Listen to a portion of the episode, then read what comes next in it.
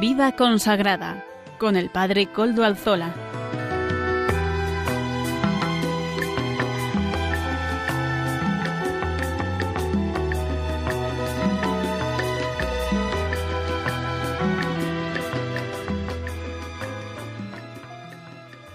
Buenas tardes, hermanos, amigos y oyentes. Hoy es jueves y son las cinco de la tarde, una hora menos en las Islas Canarias. Es por tanto la hora de vida consagrada en Radio María. Les saluda, como siempre, con sumo gusto, Padre Coldo Alzola, Trinitario, un servidor que les saludo desde Algorta, Vizcaya, desde la diócesis de Bilbao. La parroquia, mi parroquia Santísimo Redentor, en ella estoy ahora y además saben ustedes los mis oyentes habituales o los oyentes habituales de este programa más bien que mm, al comienzo del mismo nos encomendamos al beato Domingo Iturrate que es nuestro patrono y protector. Saludo también a quienes nos están ayudando en el control en esta ocasión en Madrid. Germán García, gracias a su servicio podemos emitir en hoy de nuevo, hoy que es 10 de noviembre de 2022 y todavía parece que no ha llegado el frío del todo, por lo menos al norte no ha llegado. Sé que en otras latitudes, he estado yo en Madrid eh, en alguna ocasión por estos días y hacía peor tiempo que aquí, ¿eh? que ya es decir, así que nosotros todavía tenemos una especie de mm, veranillo de San Martín, que es el, un tiempo un tiempo así muy propicio para poder pasear. Les damos un poquito de envidia, ¿eh? que muchas veces después aquí tenemos unos tiempos de perros con lluvias y ustedes tienen sol, un sol hermoso y, valeroso. Ahora el sol lo tenemos nosotros. Hoy además celebramos la fiesta de San León Magno. Este papa mmm, hacia el año 452 después de Cristo, eh, cuando la península itálica, lo que ahora es Italia, tiembla frente a los hunos, capitaneados por aquel rey Atila, que tanto miedo esparcía por donde pasaba, gran parte del norte de Italia ya había caído en manos del invasor, las ciudades de Aquilea, Padua y Milán habían sido conquistadas, saqueadas y rasadas al suelo, arrasadas. Eh, Atila seguía su avance, proseguía su avance y está cerca de Mantua, y estaba cerca de Mantua sobre el río Mincio, y allí la historia se detiene y se forma. León Magno, el elegido papa, doce años antes, antes en el año 440, encabeza una delegación de Roma se encuentra con Atila y lo disuade de proseguir la guerra de invasión. La leyenda, retomada después por Rafael en los frescos de las estancias vaticanas, narra que el rey de los hunos se, se retira tras haber visto aparecer detrás de León a los apóstoles Pedro y Pablo armados con espadas. Tres años después, en el 455, una vez más, el Papa Magno León, si bien desarmado, detiene a las puertas de Roma a los vándalos de África, guiados por el rey Gensérico. Gracias a su intervención, la ciudad sí es saqueada, pero no incendiada. Permanecen en pie las basílicas de San Pedro, San Pablo y San Juan, en las que se encuentra encuentra refugio gran parte de la población que así pudo salvar su vida. Mm, la vida de León no se explicita solo en el empeño por la paz, llevando adelante con coraje y sin detenerse estos dos hechos que acabamos de relatar o que acabo de, de relatar. El pontífice también se dedicó mucho a la tutela de la doctrina. Mm, él es el que inspira el concilio ecuménico de Calcedonia, que hoy se llama la ciudad Kadikoy, en Turquía, que reconoce y afirma la unión en Cristo de las dos naturalezas, humana y divina, de ahí viene el, dicho, ¿no? El adagio teológico. Unidad sin confusión, distinción sin división. Esto es muy importante. Unidad sin confusión, distinción, se distinguen las dos naturalezas sin división. Esto hay que recordarlo una y otra vez. Allí se rechazó la herejía de Eutiquio, que negaba la esencia humana del Hijo de Dios. La intervención de este Papa, San León Magno, en el concilio se produce a través de un texto doctrinal fundamental, el tomo Flaviano, obispo de Constantinopla. El documento es leído públicamente a los 350 padres conciliares que lo acogen por aclamación, afirmando lo siguiente, que aún hoy perdura en la Iglesia. Pedro ha hablado por boca de León, León ha enseñado según la piedad y la verdad. Pedro ha hablado por boca de León, León ha enseñado según la piedad y la verdad. Este papa fue defensor y promotor del primado de Roma, pontífice magno deja a la historia casi 100 sermones y casi 150 cartas, demostrándose así tanto teólogo como pastor, atento a la comunión entre las diversas iglesias, sin olvidarse de las necesidades de los fieles. En efecto, para ellos anima las obras de caridad en una Roma doblegada por las carestías, la pobreza y las injusticias, y también, como en nuestro tiempo, en tiempos paganos suele pasar, por las supersticiones lleva adelante todas las acciones indispensables para tener justicia con constancia y ofrecer amorosamente la clemencia, puesto que sin Cristo no podemos nada, decía él, pero con él lo podemos todo. Nació en Tuscia y convertido en diácono en la iglesia de Roma alrededor del año 430, en el 440 León es enviado por la emperatriz Gala Placidia a pacificar Galia, contendida entre el general Flavio Aecio y el prefecto del pretorio Albino. Pocos meses después muere el Papa Sisto III y le sucede el Papa León, el consejero del Papa, del Papa Sisto III. La consagración como pontífice, el 45 de la historia de la Iglesia, el quinto Papa de la historia, se produce el 29 de septiembre del 440. Su pontificado duró 21 años y ya en esos años reúne diversos récords. Primer obispo de Roma que lleva el nombre de León, es decir, el primer papa que se llamaba León. Primer sucesor de Pedro que es llamado Magno, primer papa de quien nos ha llegado la predicación, los sermones. También es uno de los dos únicos pontífices, el otro es Gregorio Magno, que ha recibido en 1757, por voluntad de Benedicto XIV, el título de doctor de la Iglesia. Su muerte se produjo el 10 de noviembre de, del 461 y según algunos historiadores, León Magno también fue el primer papa en ser sepultado dentro de la Basílica Vaticana. Aún hoy sus reliquias se conservan en San Pedro, concretamente en la capilla de la Virgen de la Columna. Un papa grande para unos tiempos difíciles, estamos repitiendo los tiempos y también a otro Papa grande, el nuestro, el Francisco. Vamos a pedir a San León para que le inspire. Hemos tenido unos grandes papas estos últimos tiempos porque los tiempos eran difíciles y el Señor siempre provee de, de papas buenos, de papas grandes para estos tiempos que a veces vienen convulsos. Es así. Amigos y hermanos, gracias por escucharnos, pero saben además que pueden participar en el programa, me pueden escribir al correo electrónico del mismo, vida consagrada, todo seguido y en minúscula, arroba radiomaria.es, vida consagrada, arroba radiomaria.es. Y además nos pueden escuchar por medio de los podcasts de Radio María, la web de podcast de Radio María, pueden bajar el nuestro, que también lo suben puntualmente. Nuestro colaborador Amaro Villanueva se encarga de subirlo y siempre está puntual. Se lo digo, pueden volver a escuchar el programa, pues ahí lo tienen en el podcast gratuitamente. Radio María se lo pone a su servicio y además tienen ahí una hemeroteca amplísima de podcast. Ya saben, y si no piden ustedes el programa también a la radio, llaman una vez a la radio, lo piden, se lo mandan sin ningún problema. Ahí está Radio María siempre atenta para la evangelización.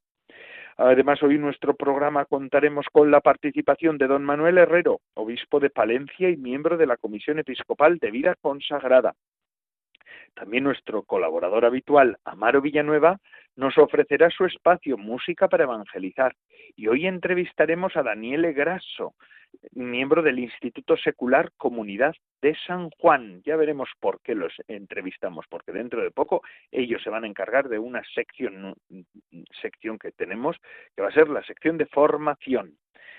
Y ya está, pues ahora ya empezamos ya a entrar en harina, ya hemos entrado, ¿verdad? Llevamos 12 minutos hablando y me dirán, Padre Coldo, ¿Cómo que no hemos entrado en harina? Hemos hablado del, del Papa León Magno, de San León Magno, que es el Papa de hoy, y viendo eh, un Papa tan gigante, pues claro, ¿quién no se va a detener a hablar de su historia, de su vida y de su biografía?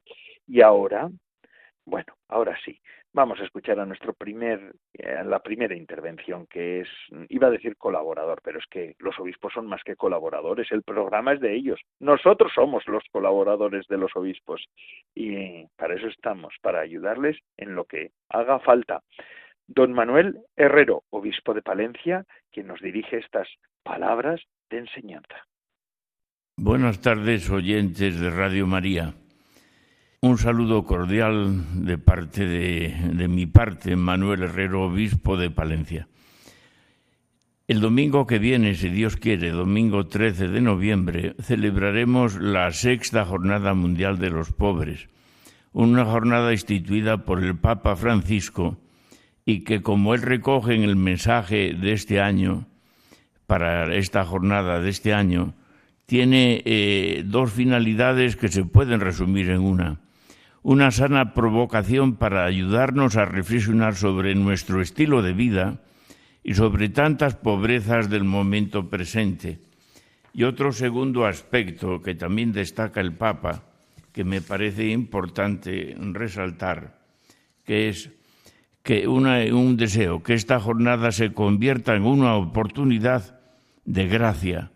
¿Para qué? Pues para hacer un examen de conciencia personal y comunitario y preguntarnos si la pobreza de Jesucristo es nuestra fiel compañera de vida. El mensaje del cual yo voy a espigar algunos pensamientos es muy rico.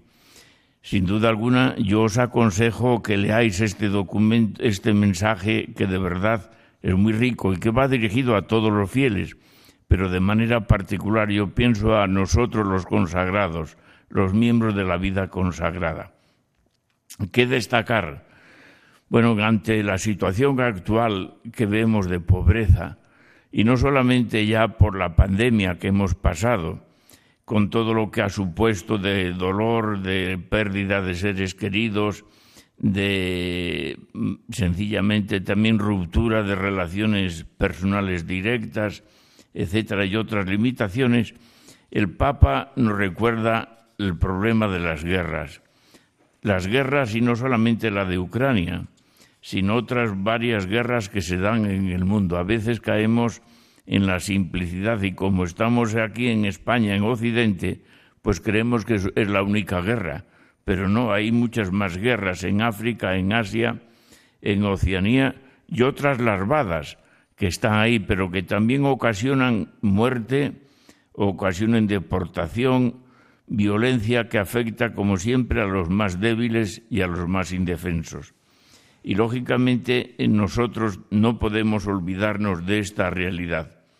Sin duda alguna, esta situación también nos afecta y nos debe afectar no solamente a todos los ciudadanos, sino a todos los cristianos. ¿Por qué? Porque lógicamente nosotros somos hombres con los hombres y mujeres con las mujeres, pero también somos eh, cristianos que intentan vivir al estilo de Jesucristo. Y como dice el lema de este año, si Cristo se hizo pobre por nosotros para enriquecernos con su pobreza, también tenemos nosotros que hacer eh, lo mismo, seguir su ejemplo, porque Él es el que marca o debe mantener nuestro estilo de vida.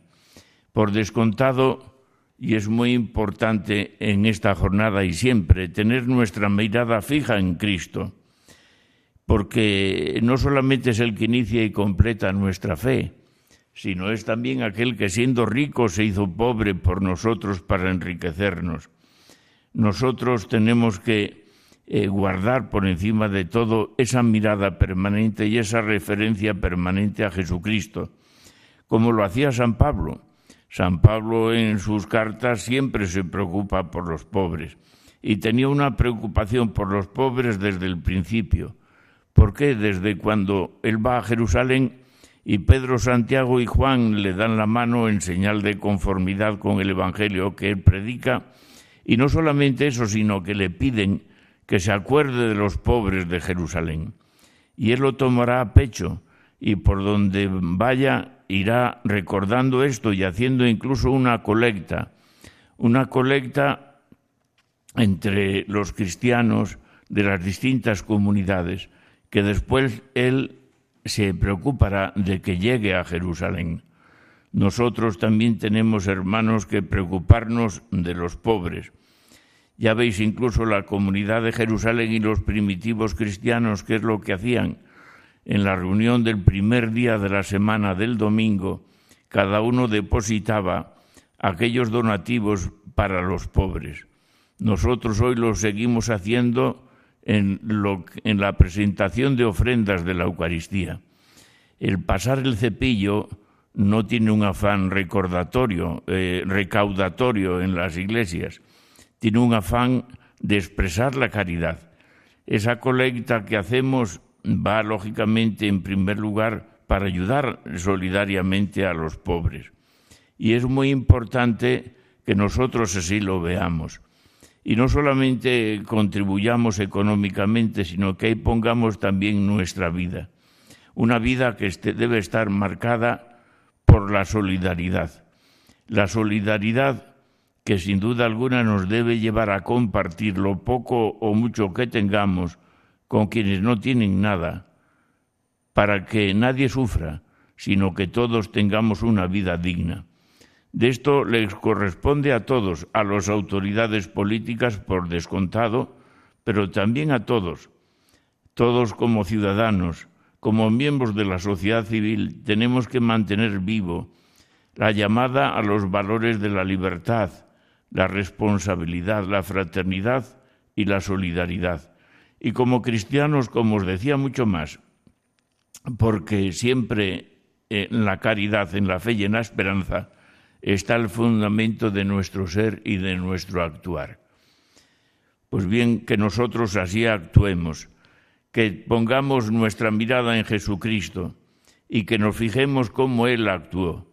No se trata de despreciar el dinero por descontado, sino se trata de hacer el bien, de no darle culto, de no idolatrarlo, sino de poner por encima de todo al hombre, al hombre y a la persona humana, que es nuestro hermano. ¿Y cómo nos enriquece Cristo? Pues Cristo que se hace pobre nos enriquece con su amor. Ejemplos de esto tenemos en la vida. El Papa alude al final al ejemplo de San, eh, San Carlos de Foucault, el hombre que siendo rico lo dejó todo, se hizo pobre, vivió entre los pobres y que siempre amaba a la pobreza y es más, nos invita a que nosotros hagamos lo mismo. Buenas tardes y buen domingo de solidaridad con los pobres. Que vivamos lo que dice el Papa. Si Cristo se hizo pobre por nosotros, nosotros tenemos que seguir su ejemplo como buenos cristianos.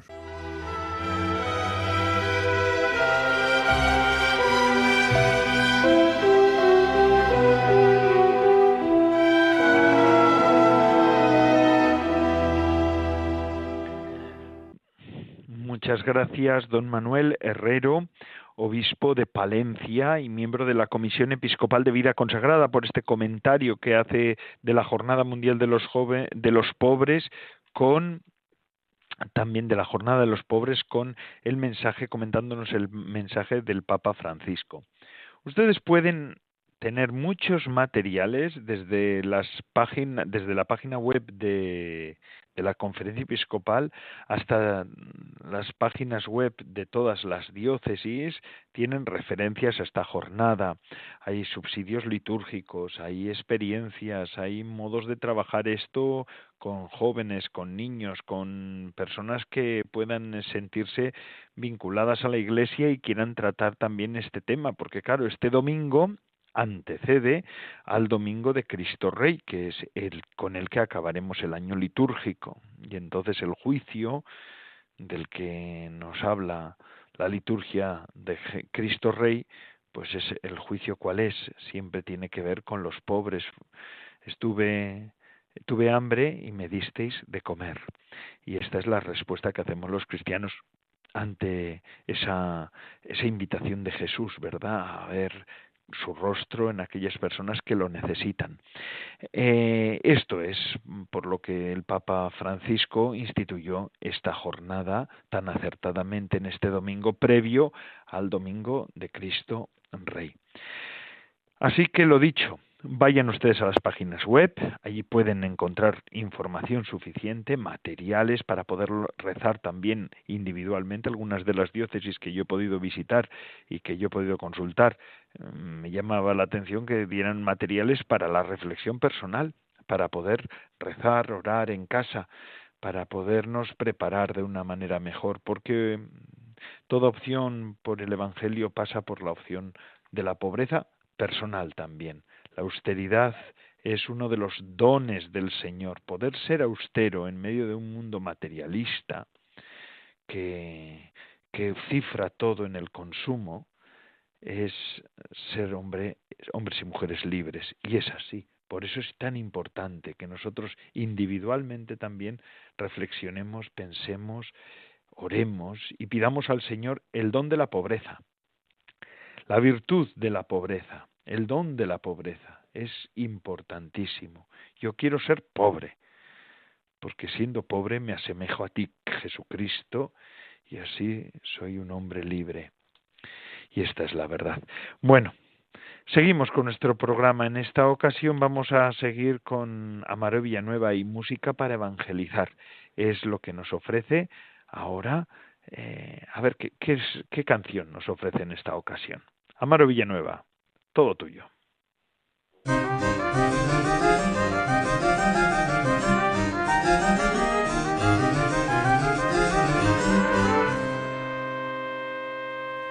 Buenas tardes, Padre Coldo, y buenas tardes a todos los oyentes de Radio María. Twice Música nos presenta hoy la canción Aún en medio del dolor. Escuchamos al grupo Twice Música.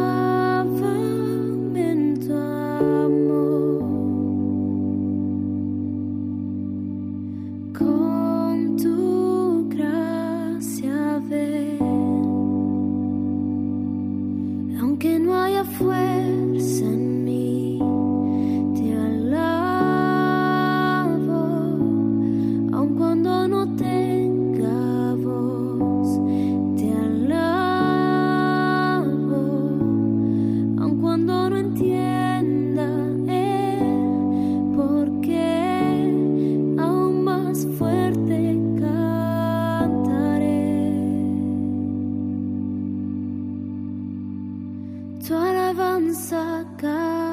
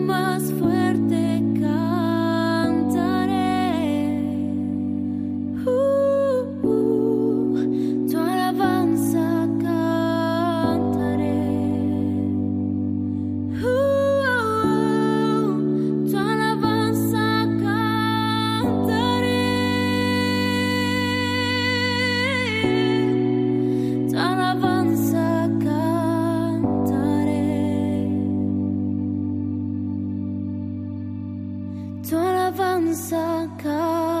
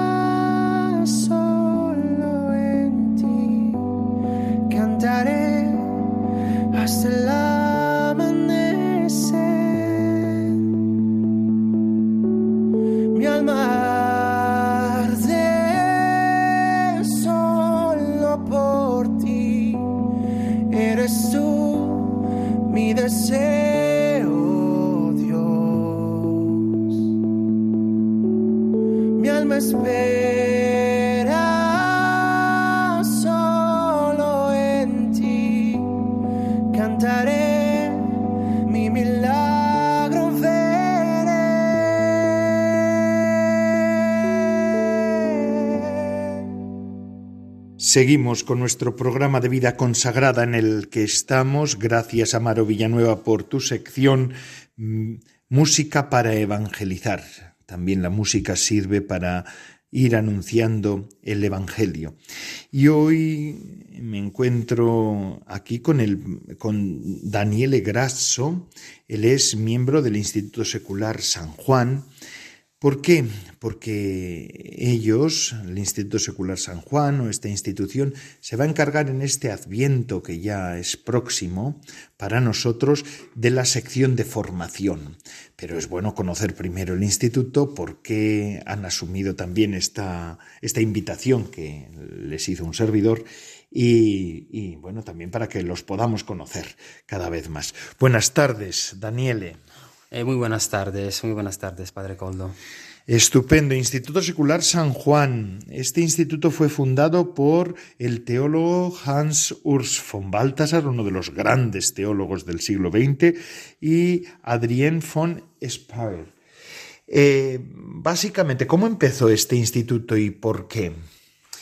Bueno, em, la historia del instituto se puede em, conectar con la, eh, la, persona, con las personas de Hans-Urs von Balthasar y Adrienne von Speyer. Adrienne von Speyer era una mujer eh, suiza que empezó en, um, en, una parte alemana de Suiza, después en una parte francesa de Suiza, después acabó en la parte alemana y era una mujer protestante que toda su vida había buscado el verdadero rostro de Dios. Y acontece que en los años 40 eh, encuentra a von Balthasar, la historia es muy bonita, y eh, ella que no había hasta entonces encontrado un sacerdote católico, le pide a él de entrar en la iglesia católica. Esto resulta en la vida de Adrienne en un aislamiento de su familia eh, muy duro, porque ella no era católica en su origen familiar. No, ella era protestante en su origen, pero desde pequeña, como dice un libro muy bonito que hemos editado en España, que se llama Primera Mirada, Adrien von Speyer, donde le cuento un poco su historia, hay más libros, pero es solo un da un poco el resumen, em, ella había tenido desde pequeña ya eh, visitas de los santos que le indicaban un poco el camino hacia la Iglesia Católica. Em, desde pequeña San Ignacio a los 6 años, la Virgen María a los 15, eh, y esto va a resultar en una herida bajo, una, herida, una pequeña herida en el costado de Adrién. Em, digamos que los santos la intentan invitarla hacia la Iglesia Católica, pero la persona que la recogerá y que la acompañará hasta su muerte será Hansur von Balthasar. Ellos se encuentran en los años 40 y Adrián le pide entrar en la iglesia católica, sigue el bautismo, sigue la comunión, la confesión, y desde entonces este mundo, digamos, místico, porque al final Adrián inaugura tanto una mística objetiva, pero también una mística subjetiva, como lo han vivido todos tantos otros santos, eh, se abre este mundo de Adrien que enseguida empieza a comentar la escritura, a encontrarse en medio del Apocalipsis y von Baltasar, que entonces era jesuita y que eh, piensa encargar a Adrien a un otro jesuita para que la siga, se da cuenta que no es él que, es, que tiene que seguir a Adrien. Y hay varias razones. Una de ellas es que la teología de von Baltasar tiene que eh, tomar un matiz joánico. Tiene que volver un poco al origen del carisma de San Ignacio, que es San Juan. Ah, porque el Instituto Secular San Juan tiene como patronos a San Ignacio de Loyola y el apóstol San Juan. Eh, ¿Qué significa esto en el instituto y por qué, por qué estos dos santos? Una buena pregunta, Padre Coldo. Eh, ¿cómo, cómo, cómo, ¿Cómo describirlo? Cuando poco a poco Adrián empieza a tener esas visiones y ¿qué pasa? Que el apóstol, que se le presenta otra vez San Ignacio, que había encontrado a los 15 años y otras veces en su vida antes de la conversión, y la deja con un amigo suyo, que es San Juan, y es San Juan que la va a guiar al comentario de todo su Evangelio, las epístolas, el Apocalipsis y otros escritos de la Sagrada Escritura. Porque Padre Baltasar va a dejar, va a hacer que Adrián eh, no solo describa sus estados místicos, como hacen muchos místicos, y eso se sabe, pero que sobre todo puede comentar la escritura para que esto pueda ser de provecho a toda la iglesia. ¿Y qué pasa? Que como describía Santa Magdalena de Pazzi, que es una, una, santa italiana, una carmelita, en el cielo San Juan y San Ignacio son como una bola de fuego de amor para Dios, son una cosa sola. Las intuiciones que San, San Ignacio había tenido durante su vida, de su cercanía con San, San, San Juan, San Juan Evangelista, de hecho él tenía una imaginita de San Juan a su cabecera de la cama, va a confirmarse en las intuiciones de algunos místicos como, o de una mística como Santa Magdalena de Pazzi, pero también sobre todo en la vida de Adrián. Y esto va a hacer que eh, Adrián y von Balthasar, sobre todo Adrián, de hecho en cierto punto se da cuenta que el cielo, que habla de la comunidad como el niño que tiene que nacer, es la Virgen María que habla de él como el niño, tiene que fundar una comunidad porque ahí hay tantas vocaciones en brote que hay que acompañar y son las vocaciones de este Instituto Secular San Juan. Eh, en este sentido, ¿cuál es el apostolado, el carisma? ¿Cuál es la razón de ser del instituto al que usted pertenece, Daniele? Digamos que el carisma está muy ligado también un poco a la historia de la compañía de Jesús, porque inicialmente Adrián por lo que vieron Padre Baltasar y Adrien, era destinada a eh, enriquecer, llevar a su origen la compañía de Jesús. Como esto no fue posible, em, entonces este niño que debía nacer fue un instituto seglar en sí mismo, con su, con su estado propio. Y esto, digamos que otra vez se vuelve un poco a la raíz de lo que tenía que ser la, la compañía. Y esto es em, una vida de contemplación que se transforma en acción.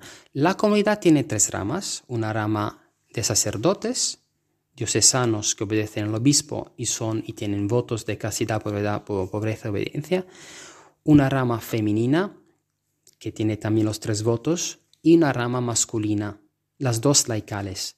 Y lo propio del instituto es que bueno, si son sacerdotes, que sean diocesanos y se queden en su diócesis de origen y trabajen en su diócesis. Y si son laicos consagrados, es que tengan un trabajo como muchos otros, o algunos pueden ser políticos, otros pueden ser ah, periodistas eh, o profesores o, arquitectos o mm, policías. Eh, y cada uno hace su trabajo y en ese trabajo lleva una vida sobre todo de oración y oración que para nosotros es contemplación. ¿ah? Nosotros no tenemos la liturgia de las horas, menos la completa, que nos une a la Iglesia Universal, pero nuestra, nuestra oración es hecha por contemplación. Por ejemplo, el Evangelio del día, contemplar la escena, quedarse ahí, dejarse, dejarse alimentar por el Señor, contemplar lo que está haciendo, lo que está haciendo María, de forma ignaciana, todo esto, y al final traducir en acción lo que uno ha recibido en la oración durante el día. Así que la oración, la contemplación son una dimensión importante de vuestro apostol del apostolado de ustedes.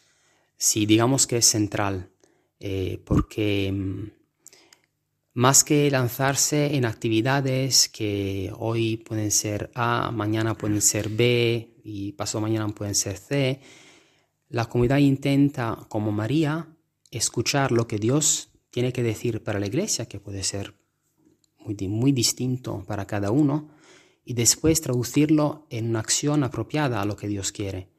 Digamos que nuestro modelo es María. Em, es María y uno de los primeros libros que Adrián ha, de hecho ha escrito, en este caso no lo ha dictado, es Ancilla Domini, que es un, un texto sobre María, sobre los primeros años y después de la edad madura, la muerte, en el cual ella describe esta actitud mariana que tiene que caracterizar todos nosotros si queremos responder lo que Dios quiere de, cada uno. Así es, María, modelo para todos nosotros, ¿verdad? Eh, este es el Instituto Secular de San Juan, un instituto que es fecundo en la Iglesia, también nos acompaña con difundiendo los textos de, uh, de von Speyer, Speyer y, y von Balthasar, mi pronunciación del alemán es mala. Es muy buena, muy buena, muy buena, muy buena. bueno, eh, Daniele, eh, eh, y además también pues el inmiscuirse, eh, entrar en, los, en la realidad del mundo para poderlo evangelizar desde dentro. La oración es fecunda. Sí, sí, eh, parece poco, porque hoy somos acostumbrados a ver resultados eh, a, o a querer ver resultados también en nuestra vida, ¿no? Tenemos, eh, hemos hecho votos, también ha hecho votos a Padre Caldo. Eh, yo también en esta comunidad hacemos votos de pobreza, castidad y obediencia. Y la, la fecundidad está primero en este donarse totalmente para Dios. Es decir, hacer que esta semilla que fue plantada en nuestro corazón, es que es una inquietud para Dios, esta elección, porque nuestro modelo es Santo Ignacio, que es la idea que cada uno, todo el mundo está llamado a la santidad claramente en la iglesia, pero algunos están llamados a seguir al Señor más de cerca. Y ahí está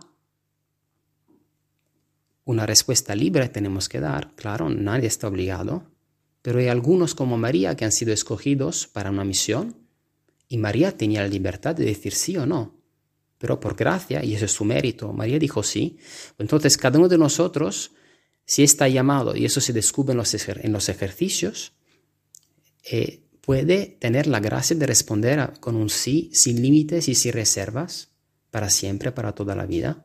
Esto sí es fecundo. Y en esto sí entra la iglesia, entra la, mm, la oración, la contemplación, pero que ya es algo que nos acompaña. Es como un, sí, es como la presencia de los santos que nos ayuda a descubrir más el Señor, a mirarle más, a dejarnos conformar a Él. Gracias, Daniele, por esta presentación de, de la comunidad a la que pertenece, del instituto, y además nos van a acompañar en estos tiempos, en tiempo de Adviento y Navidad, eh, pero no van a ser ustedes, sino dos amigos de la comunidad, Lourdes Muñoz, Salvador Morillas, son un matrimonio cercano a la comunidad que semana tras semana van a hacer en el acompañamiento y en esa sección de formación que tenemos en el programa de vida consagrada. Sí, sí, es un matrimonio muy lindo eh, y son uh, buenos amigos de la comunidad. Eh, ellos han sido cercanos de nosotros eh, y también leen nuestros, leen nuestros libros em, han visto los frutos que estos um, dos fundadores, Ansur von Balthasar y Adrien von Speyer, tienen en su vida, en su vida de oración. Y, y la comunidad, de hecho, tiene esas tres ramas que he descrito, los sacerdotes diocesanos con votos y con obediencia a la comunidad y también al obispo, pero que también viven al servicio del obispo sin hacer sobresaltar su, su pertenencia a la comunidad para estar al servicio de, los, de, las, de las almas, y las dos ramas masculina y femenina laica, laicas, pero también eh, Hansur von Balthasar y ah, tenían previsto un círculo más amplio, y en ese círculo más amplio están los amigos que tienen una cercanía con la comunidad y quieren vivir de, esta, de este carisma. Y ellos, y, Lourdes eh, y Salvador pertenecen a este, a este círculo más amplio. Muchas gracias, pues los vamos a escuchar y, y, por medio de ellos conoceremos el espíritu de la comunidad, estas obras magníficas de, la obra magna, diríamos así, de von Balthasar, de alguna manera, y también de Adrien von Speyer, ¿verdad? Y bueno, pues será para todos un gozo poderles escuchar y acompañar. Y así que ya en Adviento, este Adviento llega para nosotros en Radio María y en este programa cargado de conocimiento profundo, contemplativo. Y así vamos a continuar con nuestro programa. Antes de concluir y antes de seguir a las siguientes secciones, vamos a escuchar esto que nos dice Radio María. Radio María es el empeño evangelizador de la Virgen, podríamos decir, mm, pero también la confluencia de muchas ayudas, de muchos colaboradores. Se puede colaborar con Radio María de mil maneras. Ahora nos lo dicen. La vida humana es una cuestión abierta un proyecto incompleto que se puede realizar o se puede frustrar. La pregunta fundamental de todo hombre es ¿cómo se aprende el arte de vivir? ¿Cómo se realiza el llegar a ser hombre en plenitud? Jesucristo nos dio la respuesta a estas preguntas, nos enseñó el camino de la felicidad para esta vida y de la salvación eterna más allá de la muerte. Por su parte, nuestra Madre María nos dice a todos, Haced lo que mi Hijo, el único Salvador del hombre, os diga. Ayúdanos a llevar este anuncio de la salvación a través de las ondas al mundo entero. Colabora con tu oración, voluntariado y donativos con la radio evangelizadora. Puedes informarte de cómo hacerlo llamando al 91 822 8010 o a través de nuestra página web radiomaria.es. Radio María al servicio de la nueva evangelización.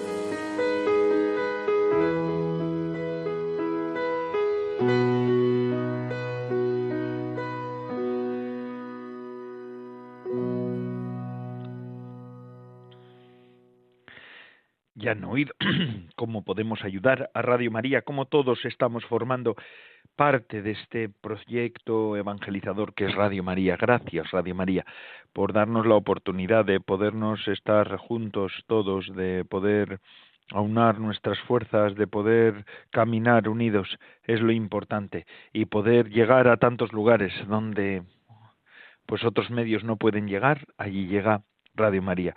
Yo diría que Radio María es como la gran parroquia, ¿no? de toda España. Yo creo que es como la parroquia más populosa de España, ¿verdad? Porque mm, hay muchas personas que acuden, que tienen su contacto con la Iglesia por medio de Radio María, porque están igual enfermas o pues, están en lugares muy apartados.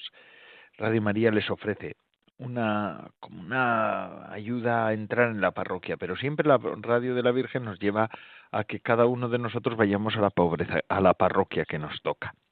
Digo pobreza porque venía ahora a hablar de la pobreza. Estamos en este domingo ya, el domingo que vamos a celebrar este este fin de semana.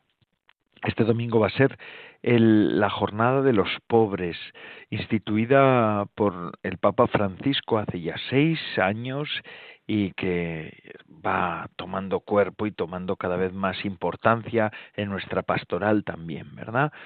Los religiosos, cuando hablamos de pobreza, también hablamos de una identidad personal nuestra.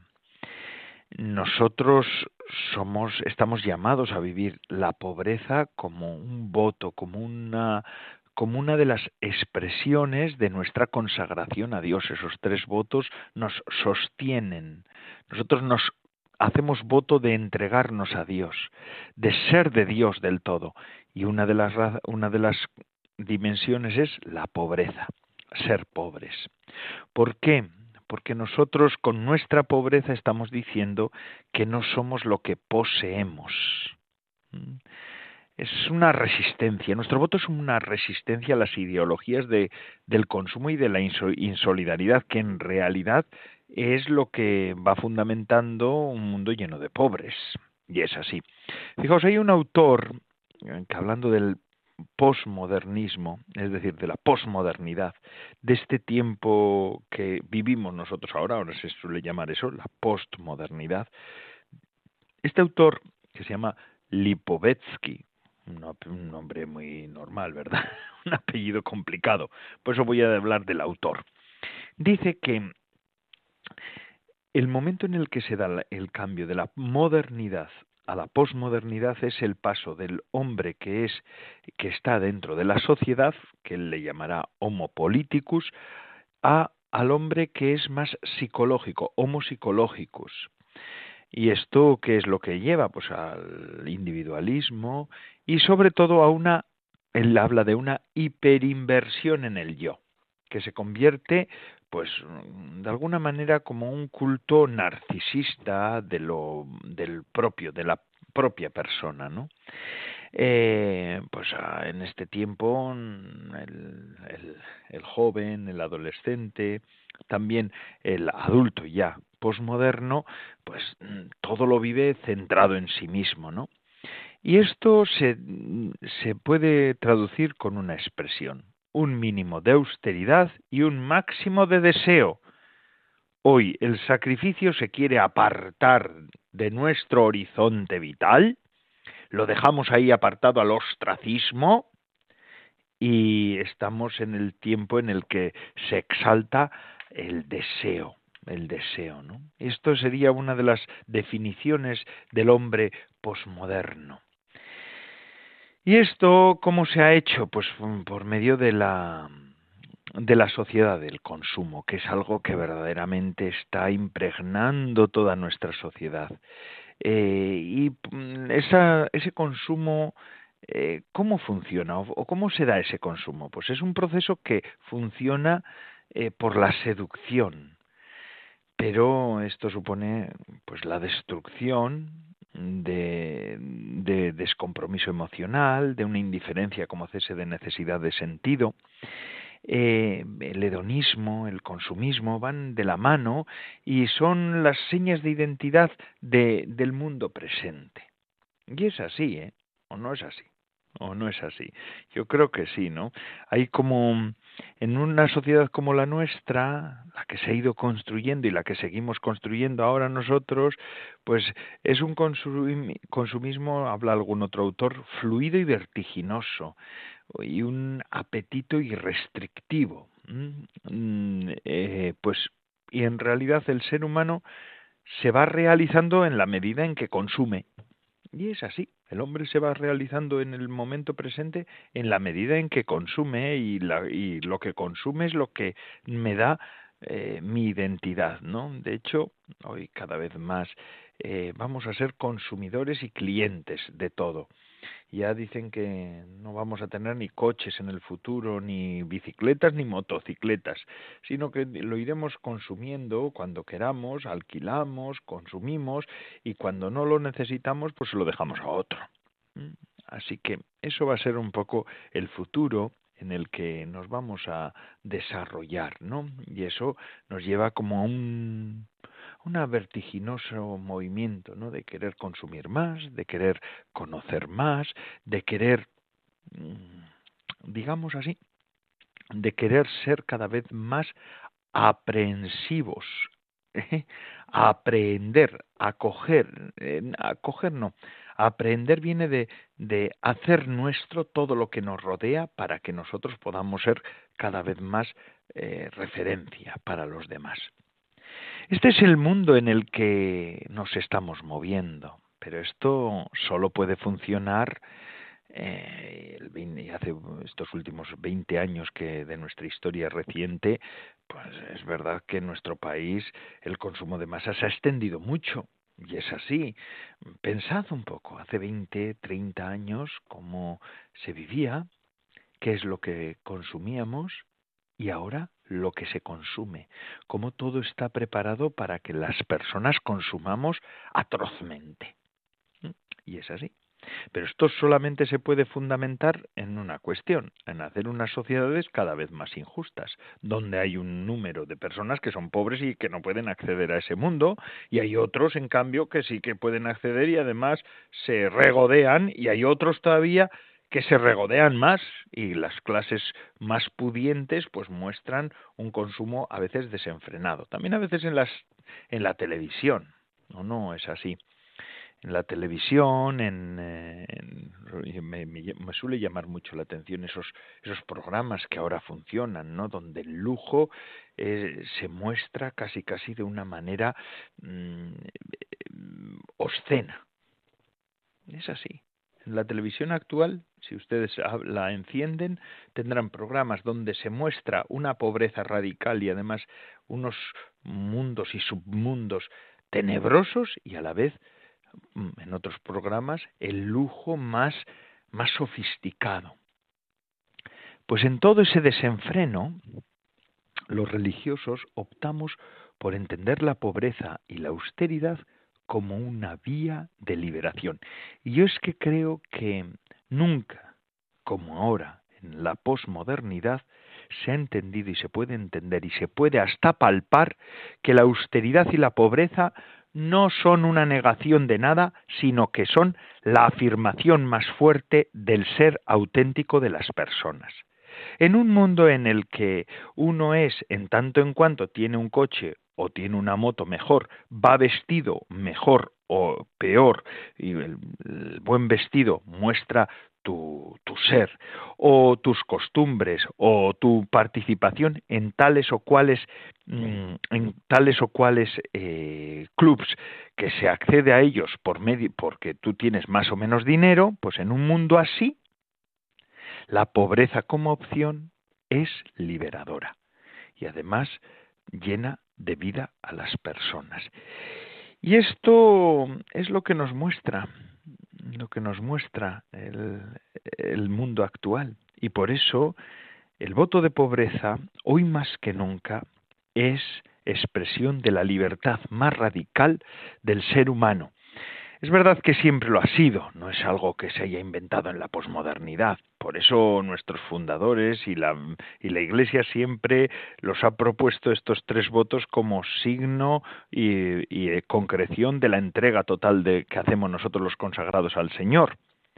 Pero hoy se nos demuestran que son los votos de la autenticidad, porque los tres además van muy unidos. Otro día hablaremos de esto. Hoy, de cara a la jornada de los pobres, Aprendamos nosotros, consagrados y consagradas, religiosos y religiosas, a ser pobres de verdad, que ese es el camino de la autenticidad. Y con esta breve reflexión, porque no me da tiempo para más, pues concluimos el programa de vida consagrada de Radio María. Gracias a todos los que nos ofrecen su fidelidad y su compañía. Es una gozada contar con ustedes. Son ustedes en realidad la razón de ser de nuestro programa y la de todos los programas de la Radio de la Virgen, los oyentes, los que hacen que Radio María sea una radio diferente. Así pues, se despide de todos ustedes, Padre Coldo Alzola, Trinitario. Recen por mí. Yo lo hago por ustedes. Hasta la semana que viene, si Dios lo quiere.